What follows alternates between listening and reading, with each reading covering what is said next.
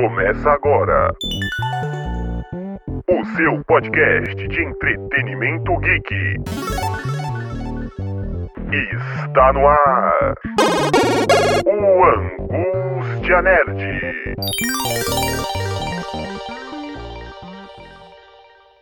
Pra você que não me conhece, meu nome é Vitor e eu sou o Nerd101 e sejam muito bem-vindos a mais um especialíssimo Angústia Nerd, conversando com as mais variadas pessoas sobre as mais variadas nerdices. E no programa de hoje estaremos conversando com o Afonso 3D, um dos grandes nerdcasters originais e atualmente co-host do programa Frequência X, programa especial e exclusivo do Spotify com produção original da Parcast. Nós trocamos uma ideia muito legal sobre ufologia, sobre as suas inspirações para se tornar um nerd, sobre a sua carreira e muitas coisas muito divertidas. Espero que vocês gostem do programa. Fica o agradecimento ao Lua Leixo. Fica aí para vocês pesquisarem depois a arte que ele produziu muito legal em homenagem ao Alfonso 3D para o programa e espero que vocês gostem do programa. E aí, fala aí, galera. Beleza? Obrigado aí pelo convite, cara. Valeu aí, Victor. Porra, brigadão. Fica aí Prazer. registrado que é o Afonso com um F de faca, não dois F É de isso faca. aí, exatamente. Um F de frequência X. Tá manjando do merchan aí, bicho. E, e só que alguns recadinhos da paróquia aqui, né, pra gente começar. Eu sempre registro que eu não sei exatamente o que é uma paróquia, mas eu ouvi de algum lugar e aí ficou na minha cabeça. Alugou um apartamento pra mim. Tem muitas. Tem, bom, paróquia é, é- é a, é a comunidade de uma igreja, em geral, a igreja católica. Então, Hum. tipo. Só que algumas paróquias são muito grandes, aí, é, enfim. É, virou uma gíria carioca uma época, e aí o Jovem Nerd falava recadinhos da paróquia, era uma gíria nada a ver. Nossa, é verdade, foi daí, cara. É só com os nerdcasts É. muito antigos, né? É, exatamente.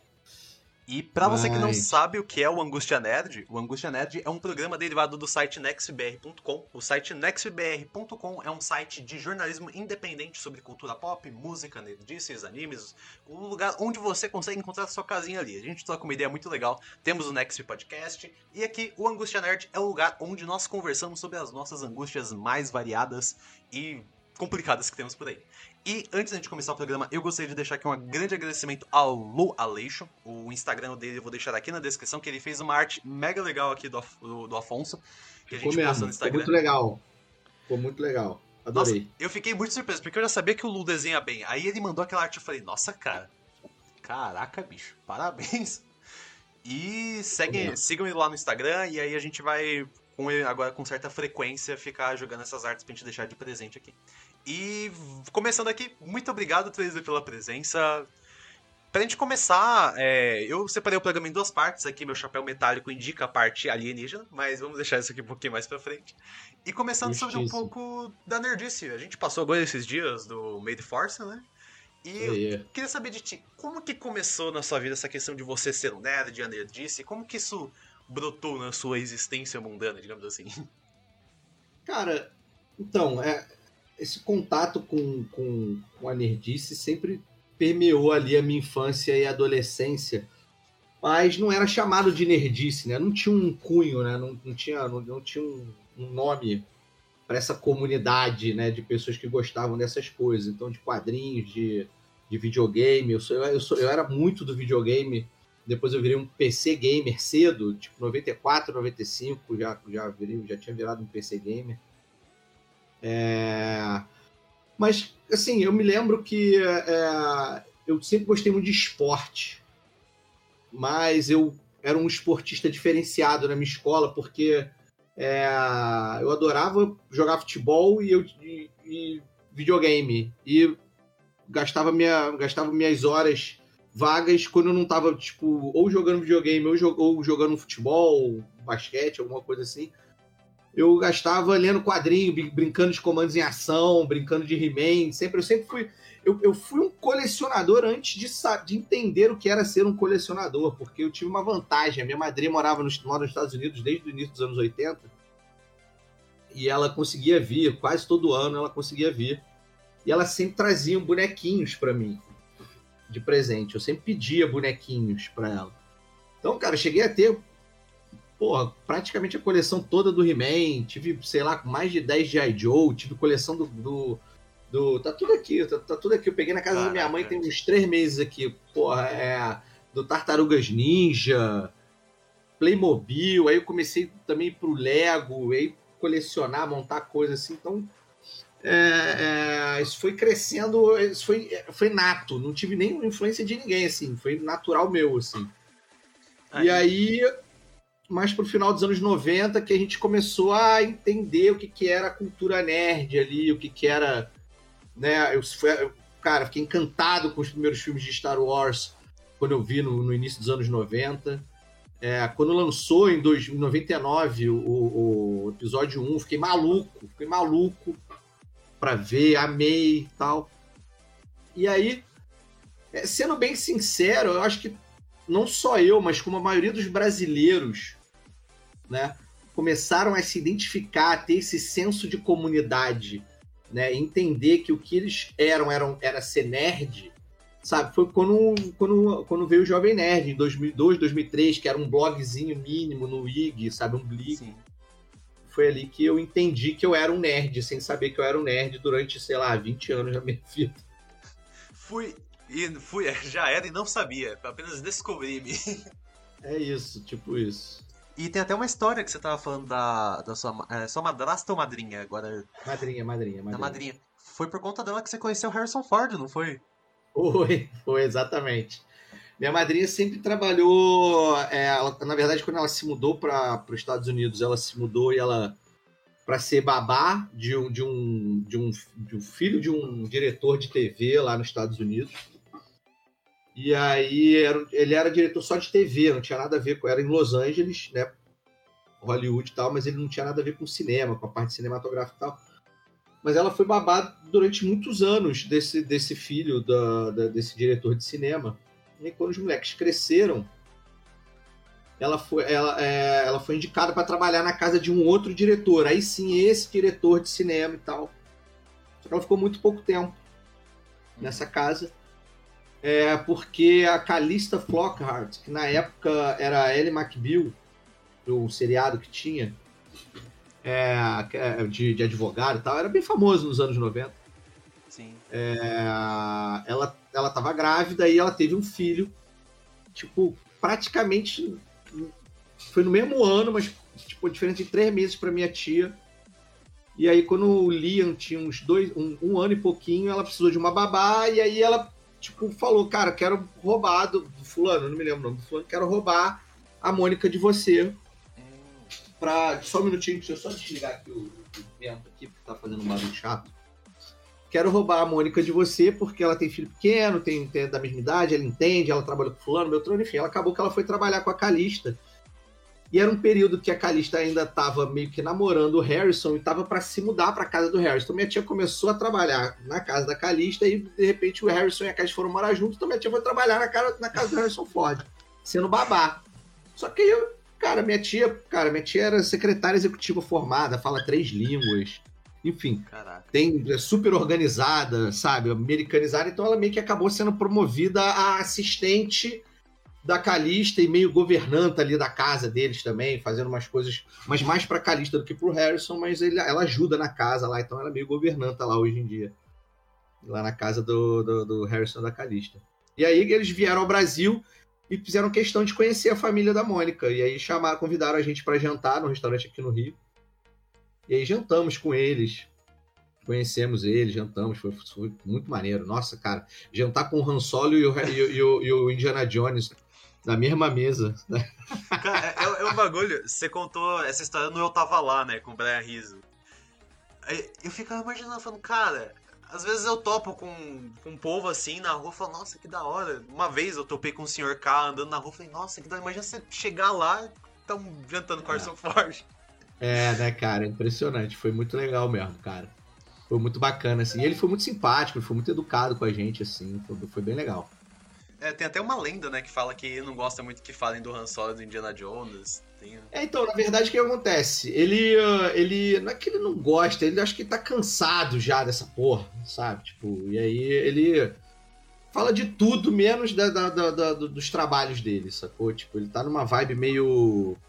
É, é, é, como é que diz? Environmental, esqueci o nome, mas é de, de meio ambiente, né? Essa vai meio ligada meio ambiente, então o cara só fala disso, só fala disso o tempo todo. Então, acabou que eu não tive grandes conversas com ele, não, assim, mas. Sobre é... o meio ambiente você conversou, né? Oi? Sobre o meio ambiente deu pra conversar, né? e aí. É... Mas foi bem legal, cara. Foi bem legal e foi, foi, foi uma experiência do cacete, assim. Foi uma experiência incrível. E até, assim, Star Wars, você já tinha visto os anteriores nos anos 90, né?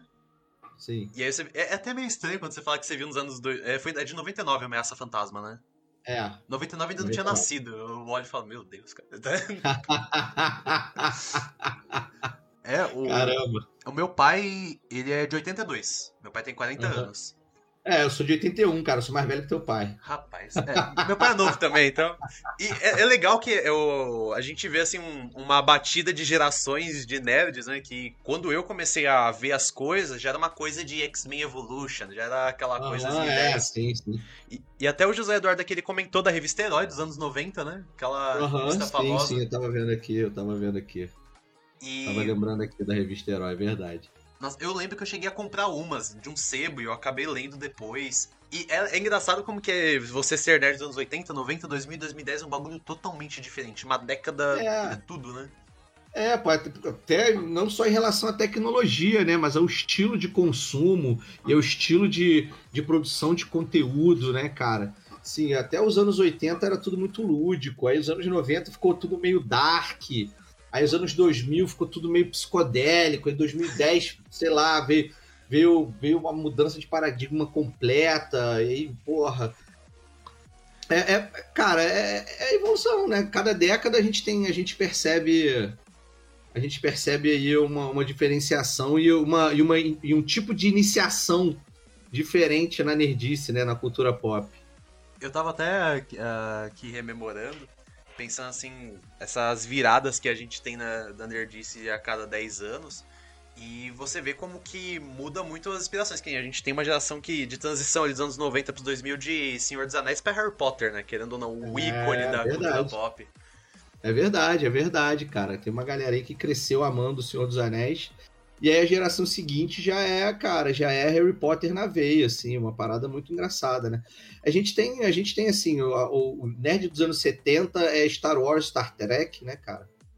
É, o nerd dos anos 80, aqui no Brasil, tá? Falando de, mais de Brasil. É, é muito quadrinho, porque foi quando o quadrinho começou a ser mais acessível. É, é, em termos de começou a chegar mais coisa, então tem Muita gente ele que é nerd de quadrinho, de videogame, né? Tem uma galera que e, e assim, ó, e nos anos 80 teve uma explosão de filmes que hoje em dia são considerados da cultura pop e, e muito linkados à cultura nerd, né? Uma explosão, cara. É, desde Predador, Exterminador do Futuro, é, é Indiana Jones, próprio Indiana Jones mesmo, sabe? Assim, é, tipo, teve uma explosão de filmes de, de heróis, né?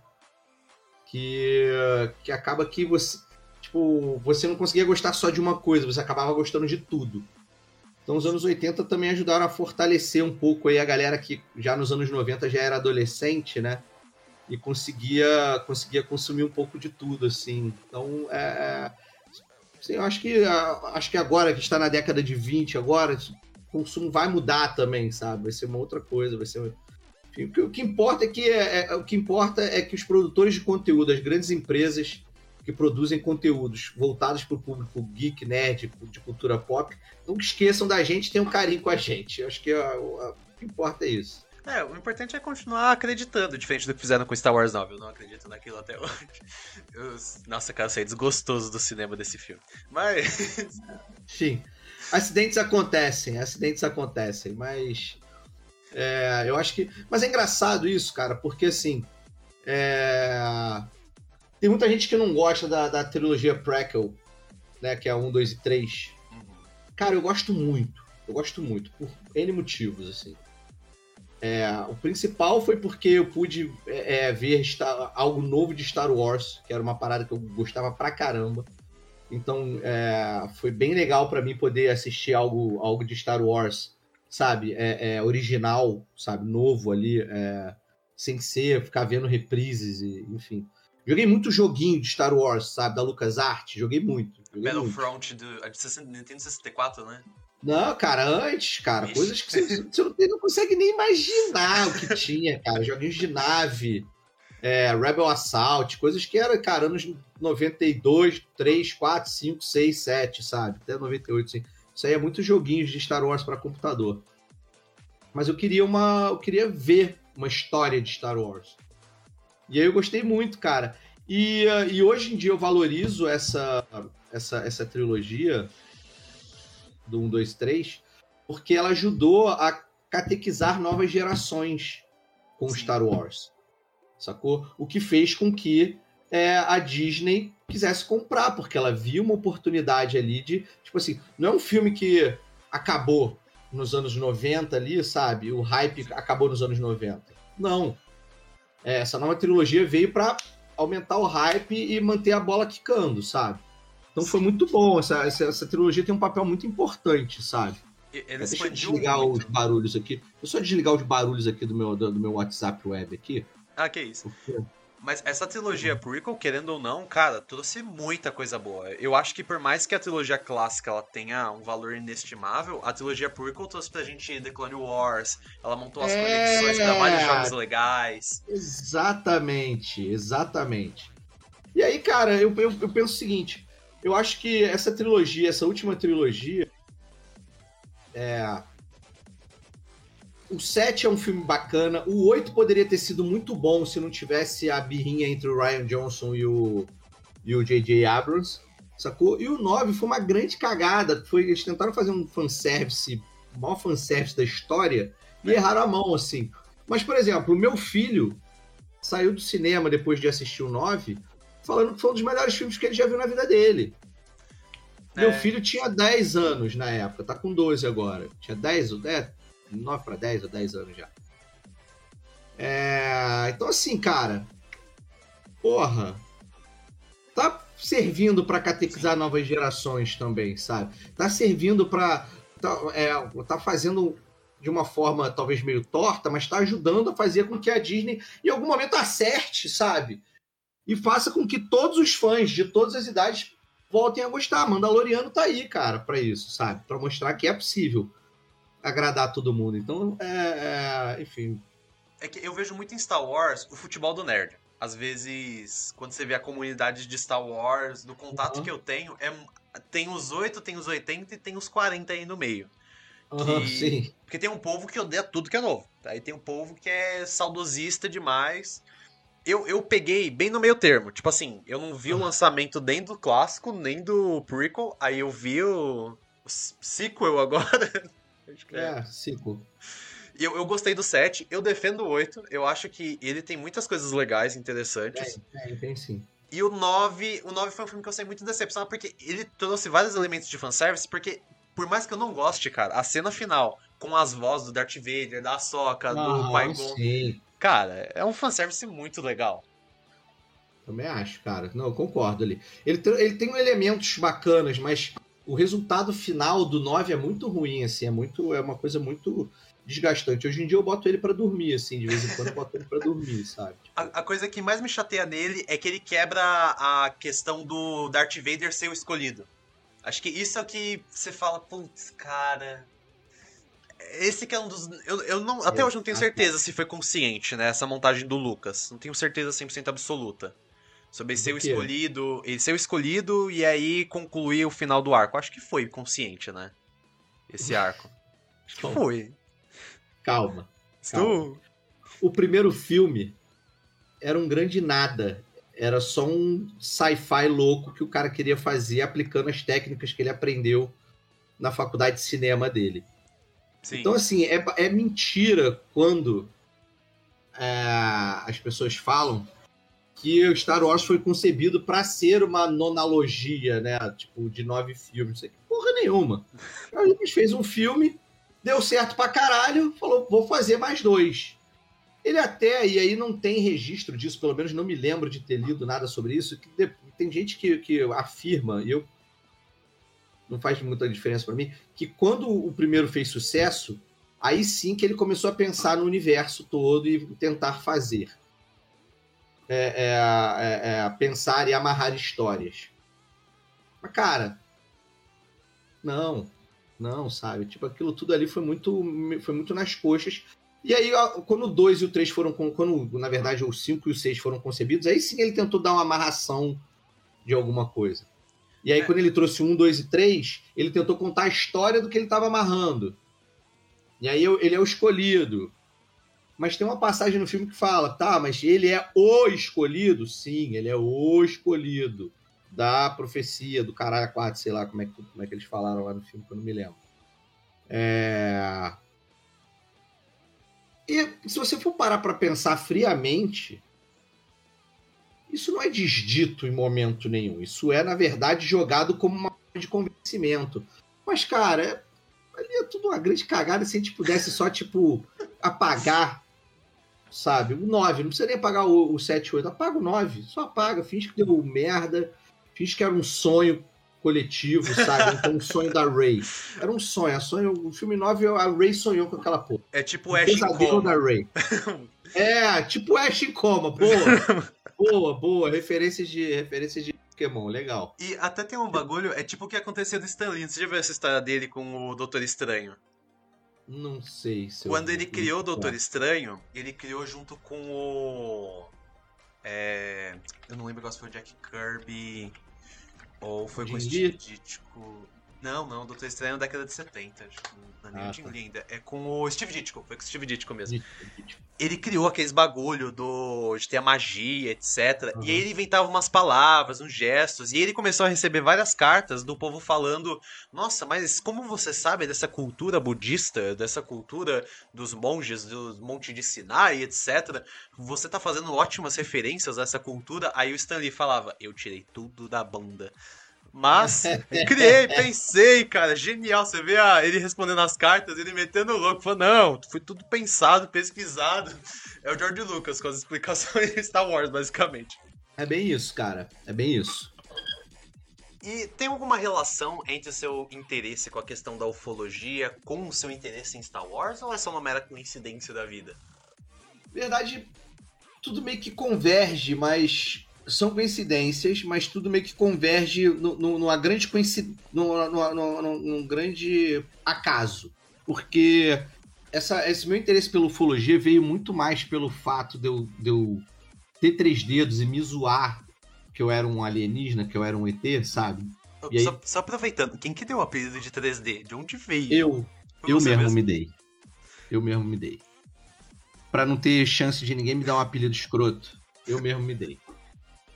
Parabéns, realmente. É, é, é, é, é uma forma de você, tipo, se antecipar ao bullying. Né? Então, eu, fiz, tipo... eu fiz algo parecido. Eu, te, eu, eu, sempre me dou os apelidos, nunca dá tempo de alguém bolar um. É, isso é bom, é bom. É uma, é uma, é uma técnica boa. Mas enfim, cara, e aí. É, eu comecei a, a, a ter interesse justamente porque é, eu ficava me zoando e tal, mas eu não entendia porra nenhuma, eu só conhecia o filme do Spielberg. E aí, quando, no início dos anos 90, quando lançou a revista UFO, é, eu passava pelas bancas e ficava, caraca, UFO, raças alienígenas. Eu vi uma revista sobre raças alienígenas, falei, caraca, pai, eu quero comprar, eu quero essa revista. Eu quero essa revista. Porque eu queria ver qual era a raça que tinha três dedos. E dali, meu amigo, dali diante eu comecei a. Eu comecei a pesquisar e tal. Isso deu uma adormecida. Assim, tudo de nerdice na minha vida e coisas que eu gostava deu uma adormecida depois que eu saí da escola e comecei a focar no vestibular e faculdade. E aí eu fui voltar com isso no final da faculdade, porque, cara, minha faculdade foi ótimo mandei super bem, tipo, fui bem na faculdade, CR bom, média boa de faculdade. Mas ali a minha vida era uma outra vida, era um Afonso. Uhum. Não era um Afonso nerd esportista, era um Afonso party hard. Sacou? Era um Afonso, meu irmão, que saía todos os dias, em todas as festas, sabe? Fazia todas as festas da faculdade. Então isso meio que era incompatível em termos de tempo para mim. Então, tipo, deu uma adormecida. Mas eu saí da faculdade em, em 2004, aí eu meio que fui retomando. Cara, fiquei muitos anos sem jogar RPG também. Videogame eu jogava muito pouco. E aí, esses quatro aninhos aí de faculdade, quatro, quase cinco anos aí, quatro anos e meio que eu fiquei mais meio ano na, pra entregar a monografia, é, foi, foi, foi um limbo aí de, de nerdices e, e paixões que eu tinha. Eu gostava muito de tubarão também, eu cismei com tubarão uma época na minha vida também, então comecei a pesquisar sobre tubarão, enlouqueci sobre tubarão. Então é, é, Eu acho que o nerd é isso, é quando você encasqueta com, uma, com alguma coisa e quer saber pra caramba daquela coisa, né? Eu acho que isso quer ser nerd. Eu, quando eu era adolescente, eu gostava de, de herói e de futebol pra caramba, então eu sabia é, escalar todos os times da Série A e da Série B do, do brasileiro. É, sabia escalar a, a, maioria dos times de, de, da Europa na época. Então eu acho que eu gostava pra caramba, então eu corria atrás, lia tudo, assinava a revista Placar, então, tipo, é, a gente meio que, né, quando a gente é nerd, eu acho que o ser nerd é isso, é gostar muito de uma coisa e querer se aprofundar naquela parada. Então eu sempre tive muito isso, assim. E aí essa questão da, da, da, da ufologia, eu passei por isso durante boa parte da minha adolescência. Já no início da minha vida adulta, eu já, isso já tinha meio que adormecido. E aí lá 2010, 2011 mais ou menos, eu meio que voltei a me interessar sobre isso, sobre isso.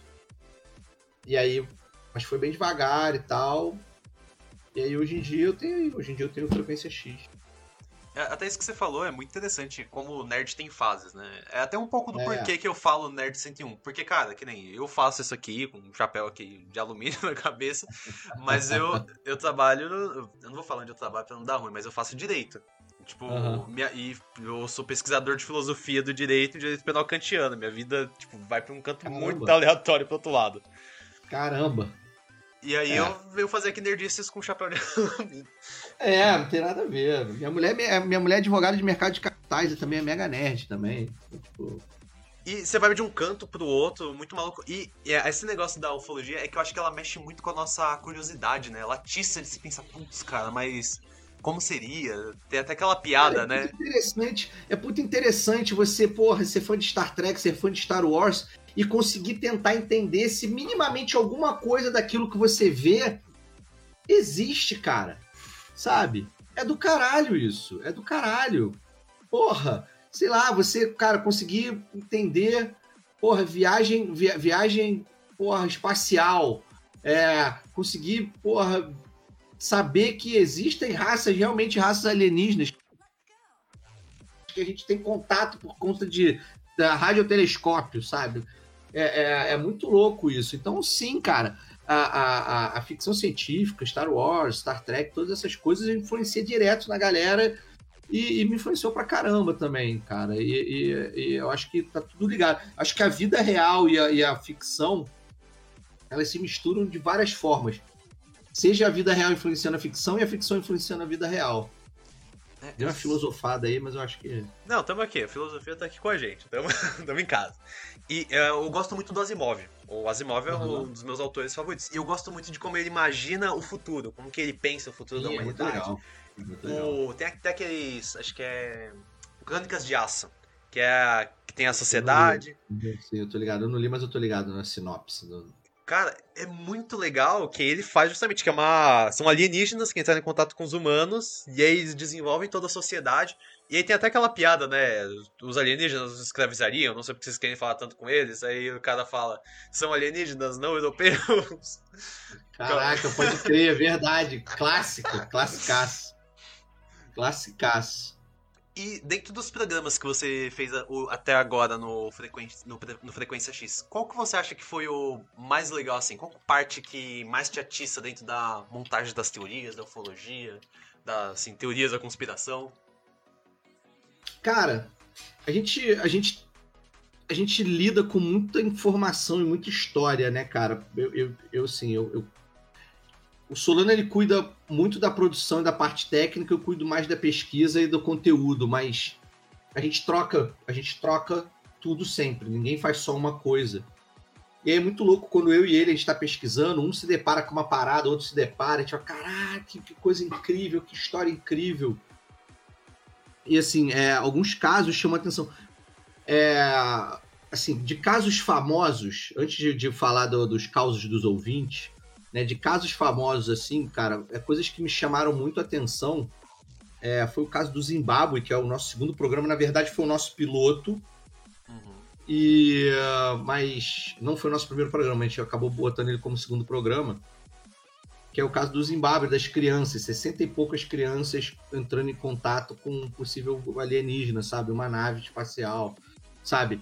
É muita testemunha, cara, é muito, é muito, é muita informação para crianças que nunca tinham visto uma televisão, ou seja, não tinham ideia do que, do, do que era a cultura de, de, de, de, de alienígenas, a cultura da ufologia, sabe?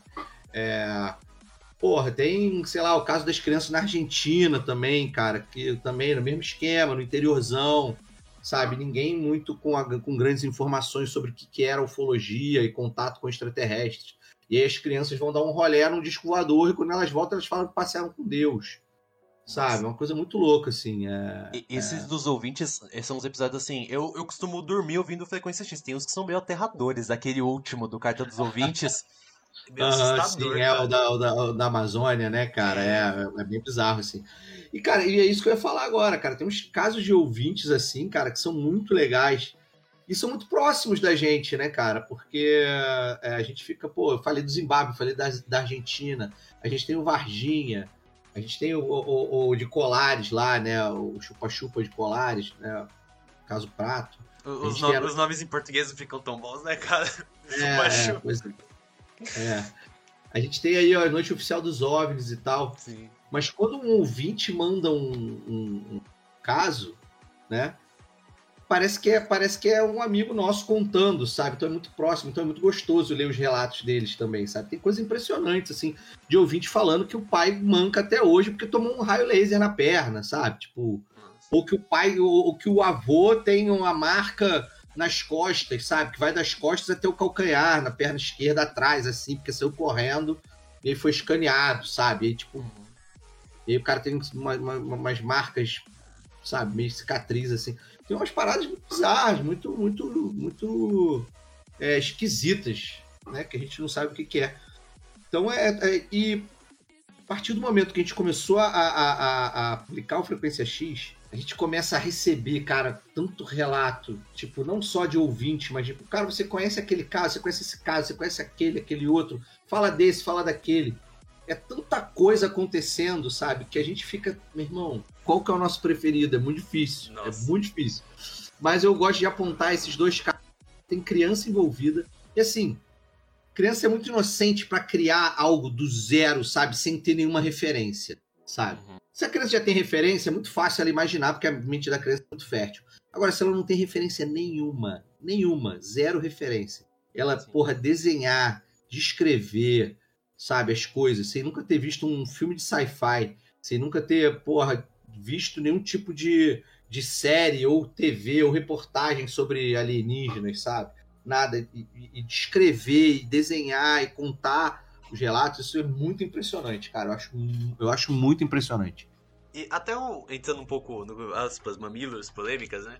Como que você acha que é o liminar entre você fazer um estudo dessas questões? É, eu não queria falar sobrenatural, por mais que tenha essa veia, mas é que a gente. Cabe, mas cabe. Cabe, cabe, né? cabe no sobrenatural, cabe sim, cabe sim. Como que você acha que ficou liminar entre o trabalho mais sério da, dessa, dessa tentativa de interpretação, dessa tentativa de sistematização e o ET Bilu? Qual que você acha que é essa linha entre uma desinformação de aproveita, das pessoas aproveitadoras e realmente essa pesquisa mais séria, mais embasada? Cara, é porque o ET Bilu, ele, ele, é, ele é. Hoje em dia, né? Não na época, mas hoje em dia é, é, é notório que foi um golpe de um cara, de um, um charlatão que estava querendo chamar atenção e conseguiu enganar uma. Ou, ou enganar, ou, ou ter um conchavo ali, um conluio com uma, uma, uma TV, com uma rede de TV que quis dar moral para eles, sabe? Tipo, é... essa contra-informação, né? essa desinformação, ou talvez uma contra-informação, é... eu acho que faz parte desde que a ufologia começou ser levada a sério, sabe? Acho que ela uhum. faz parte. Então, eu acho que para o grande público, isso pode ser uma merda, sabe? Porque os caras, o grande público passa a desacreditar. Sim. Mas para quem gosta pra caramba, para quem vive isso, sabe? Para quem é, é, estuda e, e, e, minimamente entende do assunto, cara, eu, eu, eu assim, é, uma, é só mais um babaca, sabe? É uma pena porque o assunto não vai não, é, é, ficar relegado a coisa de uma conta desse tipo de gente. Mas aí entra, aí entra o trabalho do produtor de conteúdo, que pode falar sobre o assunto com propriedade, saber a melhor forma de se comunicar. E é muito interessante, porque assim, existem podcasts ótimos sobre ufologia, sobre o sobrenatural. A gente, citar, citando dois rápidos aqui, é, o Hangar 18 é, e o Mundo Freak. É, a gente tem lá o Mundo Gump, do, do Rafael blog maravilhoso, onde ele fala sobre, sobre não só sobre alienígenas, mas sobre monstros e, e casos esquisitíssimos, sabe? É, a gente tem, esses, a gente tem esse, essa galera que tá na estrada há muito tempo e consegue passar de uma forma bacana para as pessoas. Uhum. É, e aí entra, aí eu e Solano, quando a gente foi conceber o nosso podcast, a gente pensou assim, tá, olha só, já tem muita gente falando sério sobre a parada. E aí você acaba meio que nichando. Sim. Né? E aí a gente falou assim, cara, vamos tentar fazer alguma coisa, de, vamos tentar fazer uma produção de conteúdo de uma forma mais, mais leve.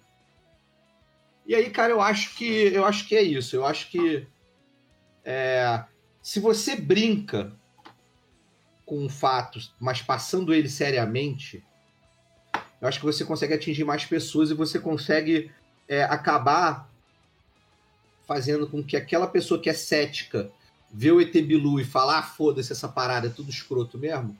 Você. Você tem que aprender.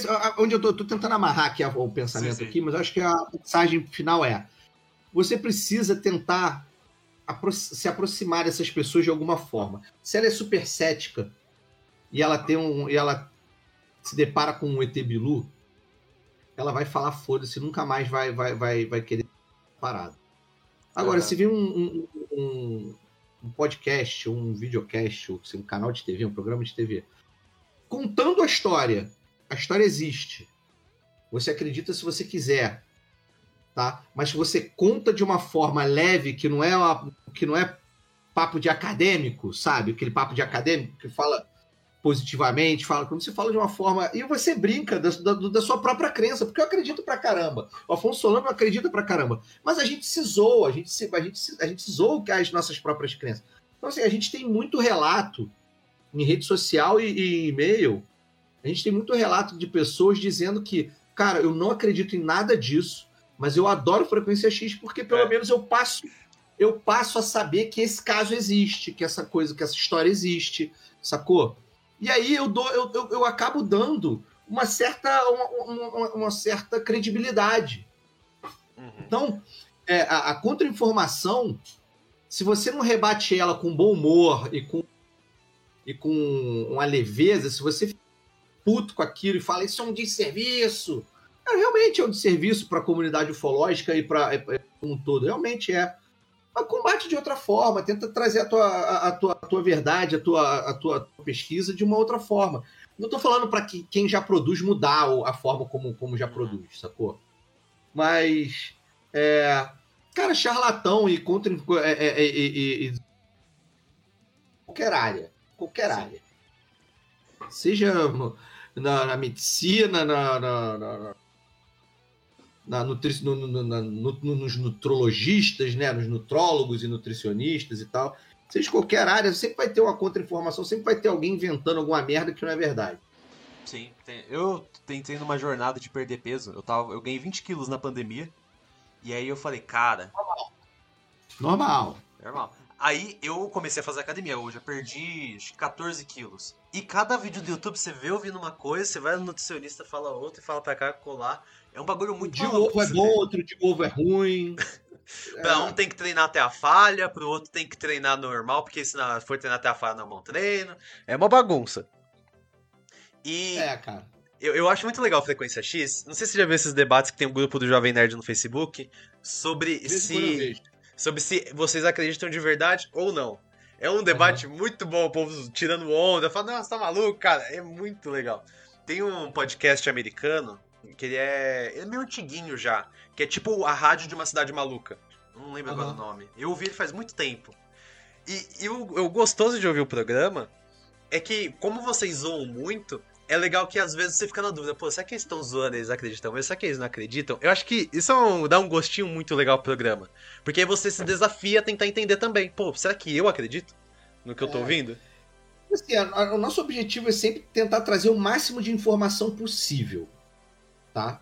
Por isso que tem alguns programas que a gente chama o Rafa Laut lá, o Rafael, que a gente chamou uns dois, a gente vai, ele vai vir mais vezes, porque ele é o nosso contraponto em alguns, em alguns, em alguns casos, que são muito nebulosos, assim. Então, tipo, né?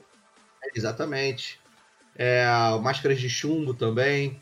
Cara, vocês foram É. os primeiros a falar dos máscaras de chumbo. Eu lembro faz anos que eu espero Uhum. fazerem um vídeo de máscara de chumbo. Esperei o assombrado durante quase 10 anos, o cara não lançou esse especial, maldito. Vocês mataram assim uma vontade no meu coração de entender o caso. Obrigado. Fica agradecido. muita coisa, cara. Pô, que isso. Eu que agradeço.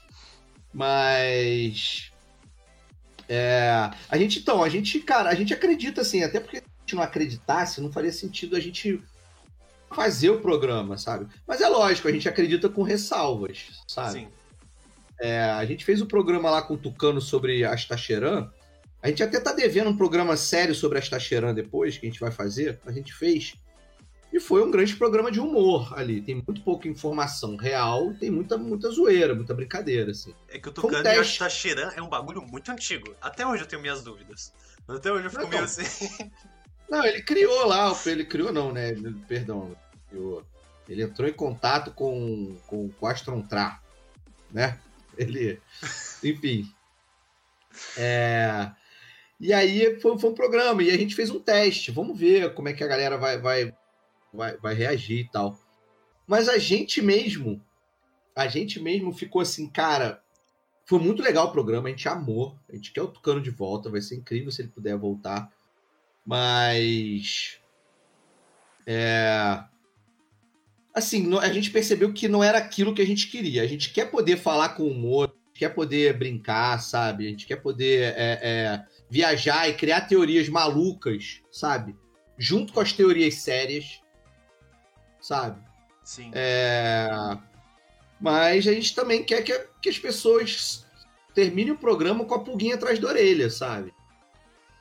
É, é, é isso, tipo, é despertar curiosidade e abrir o a galera que, ó. Irmão, eu não tô dizendo, é igual o Tsúculos, né? As pessoas brincam, né? É igual o que o Tsúculos fala. Eu não disse que são aliens, mas são aliens. Sabe? Tipo, Sim. E como que surgiu? É, esse projeto do Frequência X é um projeto antigo que você já conversava com o Solano faz tempo e vocês viabilizaram? É uma coisa que surgiu na pandemia? Como foi que surgiu essa ideia do programa? são dois momentos, são duas coisas diferentes. Eu tinha um projeto de um site que eu queria falar sobre esse, sobre esse assunto, mas que tava, cara, puta, encruado muito tempo, eu não tava conseguindo tempo pra pra poder começar esse site. É o livro do Tucano. Cheguei- 15 Oi? anos. É o livro do Tucano. 15 anos, estamos aí esperando. É, tipo isso. Eu tinha esse projeto, e aí eu cheguei a comentar com o Solano, com, com, com, com os meus amigos e tal. E aí, enfim, o bagulho foi. Meio que deu uma esfriada. Aí o Solano foi trabalhar no Spotify, foi contratado para trabalhar no Spotify com curadoria de, de podcast. Ficou, trabalhou um ano lá. E aí um dos objetivos dele não era só é, é, curadoria dos podcasts que o Spotify estava querendo criar. Ele também tinha liberdade de criação. Uhum. E aí ele veio um dia, trocou uma ideia comigo e falou, cara, o que que você acha da gente fazer isso? Um programa sobre ufologia e tal. Cara, puta, tô dentraço, tô dentraço. Eu não tinha nem falado que era do Spotify, não tinha falado que, que ia ser contrato, nada. Eu falei, cara, tô dentraço. Tô dentraço, tô afinzaço. Ainda mais contigo, que gosta pra caramba do assunto também, né? Falei com ele. Tô dentraço, conta comigo. E aí, um tempo depois, ele voltou, ó, vendi a ideia pro, pro Spotify. Eles gostaram, e aí eu vou começar a amarrar isso tudo aqui dentro. E aí a gente foi. Foi. É, é, é, fui fazendo. Voltei a pesquisar, porque é, eu, não, eu já tinha muito tempo que eu não pesquisava coisas novas. Eu só sabia os casos antigos, clássicos e tal. Voltei a pesquisar, é, voltei a ativar minha rede de contatos tal. Porque em 2019. Talvez aí as pessoas que estejam nos assistindo podem não, não, não saber, mas em 2016, se eu não me engano, eu fui cobrir a Alien Con em, em Santa Marta, do lado de São Francisco, é, que era a Comic Con dos alienígenas. Tá patrocinada pelo History Channel para lançar a nova temporada de, de Alienígena, Alienígena no passado e tal. E aí o Jovem Nerd foi convidado para co cobrir. E aí o Dave e o Alexandre falaram: cara, não, a gente não vai não, quem vai é o 3D. Quem vai é o 3D, porque o 3D tem que ir, tem tudo a ver. tal E eu cobri. E aí ali, cara, eu falei assim: puta, cara, que saudade de falar sobre esse assunto e tal. E foi ele voltando da, da Alien Con que eu meio que falei: pô, preciso ter o meu, meu próprio site, canal que seja. E aí fiquei com isso adormecido. Só que eu e Solano a gente sempre conversava, né? A gente tem um grupo de, de nerds cariocas aqui, eu, ele, o Rex, o, o Eduardo Esporro, o, o Guga, enfim. A gente tem esse grupinho nosso aí, com o Rafa Laut, que participou já do Frequência X também, que é primo do Rex do Dudu. Caraca, que e família, aí, bicho. É, né? E aí é, a gente a gente sempre volta e meia no, no meio do, do, dos nossos papos lá, dos nossos encontros, a gente sempre falava alguma coisa sobre esse assunto e tal. E aí, então em Solano a gente meio que sempre trocou bola sobre isso, sempre curtiu falar sobre isso. E aí, cara, juntou a fome com a vontade de comer, cara. Caraca. E aí o Spotify adorou a ideia, é, pediu pra gente seguir algumas diretrizes em relação a, a, aos podcasts da Parcast e tal. E a gente, ah, não tem problema, a gente quer uma liberdade criativa né, tal. Eles deram essa liberdade criativa, pediram só pra gente seguir algumas diretrizes. E aí foi assim, Frequência X nasceu, começou, a gente começou a conversar, sei lá, em julho do ano passado. É, agosto começou as tratativas de, de produção de conteúdo e contrato e tal. E aí estreamos em. Era para ter estreado em outubro, mas um, atraso na aprovação de, do, do piloto e tal, e a gente estreou dia 16 de novembro. Caraca, eu lembro quando vocês anunciaram, cara, bateu uma felicidade, porque por mais que existam muitos produtores de conteúdo legais, juntar você, os dois Afonso, vocês têm uma sinergia muito absurda durante, cara. Falando... É muito legal, cara. Vou te falar que eu gosto muito mesmo, cara. Muito legal, a gente se dá muito bem. A gente tem uma vantagem, porque assim, além da gente já ter gravado Nerdcast junto, eu já ter participado de alguns MRGs, eu e o Afonso, cara, a gente ficou quase dois anos fazendo um programa ao vivo na Rádio Mix. É, é, toda terça, uma vez por semana. Então a gente já ganhou uma dinâmica também, sabe? A gente melhorou essa nossa dinâmica, sabe? Então, assim, é, fora aí, fora o que eu te falei, da gente, pô, ter os nossos, às vezes mensais, às vezes bimensais e tal. Então a gente é muito amigo, e, e, também tem essa, essa sinergia de, na hora de estar tá falando, de, de, de gravar. Enfim, é, é, muito legal, cara. Muito bacana. A gente gosta muito do, do que a gente tem ali. Falo por ele também, porque são palavras dele também, ele já falou sobre isso. Eu vou deixar aqui o convite. Não sei o quando ou se isso vai acontecer, mas adoraria conversar com o Afonso Solano. O Afonso, ele ganhou, ele deu um upgrade nos últimos 5, 6 anos quando eu comecei a acompanhar ele, ele ainda usava só a barbichinha, não sei se você lembra. Uhum, sim, quando ele sim, ainda tava meio magrelinho. Hoje o bicho tá monstro, cara. Então, então cinquentinha pro X1 dele com o Rex. Vamos ver quem vai É verdade. Não, o Rex ainda é muito grande ainda. O Rex, é, o Rex é complicado. O Rex é muito grande. É porque eu nunca vi o Rex pessoalmente. Nunca acabei topando com ele. Mas é um ba... É porque eu não tenho noção da altura de vocês. Que nem o Jovem Nerd e o Alexandre, eu vi uma vez e eles são mais baixos. São mais baixados. É, é.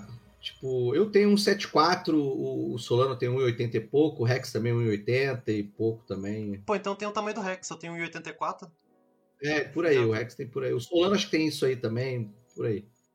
Rapaz, ah, um dia a gente se topa por aí. E, cara, eu realmente eu tô até meio assim, você falando essa questão da sinergia, um dos maiores, uma das maiores dificuldades que eu tenho aqui no programa é conseguir montar essa sinergia, porque você tem muito pouco tempo. Você, é. em 40, 50 minutos, você encontrar o tom de voz, da, o tom da pessoa, você conseguir encontrar o que, que a pessoa acha engraçado, o que, que não acha. E, cara, é muito legal a forma como vocês fazem. E até, não sei se você lembra do assombrado.com. Sim. Nossa, cara, eu, eu era apaixonado quando criança, dos 12 claro, aos 16 lembro. anos. Claro que lembro. Claro que lembro. Eles faziam uns vídeos especiais. Eu vou até deixar na descrição para vocês também verem, que é muito legal o conteúdo que eles produzem. Até hoje o Matheus ele faz um jornal assombrado. Ele pega as notícias e faz as lives mostrando. Tentei contato com ele, um dia sai. Tô... Legal, pô. Mantém e-mail, manda uma. Te responde. E, cara, Afonso, muito obrigado pelo papo. Queria saber se você quer deixar alguma mensagem aqui pra gente que assistiu, para os nossos caríssimos tele, teles, telespectadores, YouTube espectadores. É. Eu chamo de assistente. Assistente, assist, assistentes. é, cara, brigadão pelo convite, de verdade aí, cara, muito bacana aí bater esse papo. É, ouça o Frequência X, ele é original exclusivo no, no Spotify, mas, cara, dá pra você escutar na web. Então você não precisa é, é, assinar o Spotify para isso. É, se você gosta de, de, escutar no celular, ah, mas eu, eu não uso Spotify para nada. É, o Spotify é, é, pesado. Cara, tem o Spotify Lite, o aplicativo de Spotify Lite também, se quiser. E tem o desconto para universitário. Eu, Olha aí. Eu tenho, se você for universitário, você paga, se não me engano, tá R$10,90 por mês a assinatura do Premium. Olha aí, cara. Olha aí, que maneiro, não sabia. Eu pago, cara, delicinha no, final do cartão. No final do mês do cartão. É. Uma delícia. E aí, cara, ouço Frequência X, tá muito legal. Hoje, muito bacana. Muito, vai, cara, esse vai, esse vai ser incrível, de verdade, assim. A gente gravou, deve ir ao ar quarta-feira, quarta, terça-feira que vem. Possivelmente. Se, se o pessoal da Pod. O pessoal, é porque a gente tem. A gente, a gente grava e ele entra duas semanas depois que a gente gravou. Mas esse eu insisti para eles tentarem editar tempo para a gente soltar na semana que vem, porque tá muito bom. Eu ouço Frequência X. Se você tá no Rio, ou se você não tá no Rio, mas é, é, costuma ver live no YouTube, toda terça às 10 horas da noite tem o Geek Mix no YouTube da Rádio Mix, Rio Mix, é, é, é Mix Rio FM, que é a Rádio Mix do Rio. A gente está choramingando aí para estar tá no Brasil inteiro aí, breve também, choramingamos lá na rádio lá que, que o nosso programa não é, não é, não é rede nacional? Por que, que é só no Rio? Então a gente, em breve, talvez aí, quem sabe a gente não vai, o Geek Mix não, vai, não passe a ser nacional. E me sigam nas redes sociais, cara. Afonso 3D em todas as redes sociais aí, tá aí na tela aí, quem puder ver. Afonso número 3 a letra D, em todas as redes sociais. Twitter, Instagram, Facebook, até no Orkut tô lá também. É...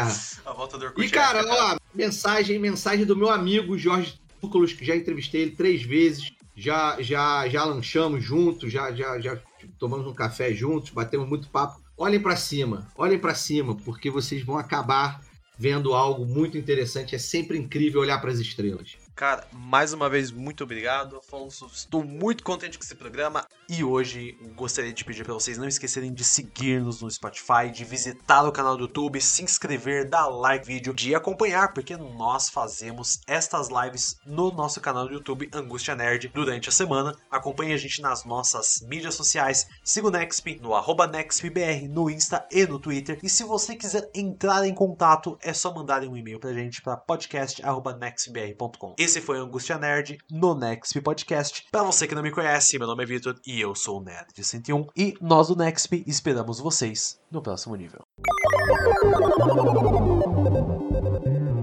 Você ouviu o seu podcast de entretenimento geek. O Angústia Nerd.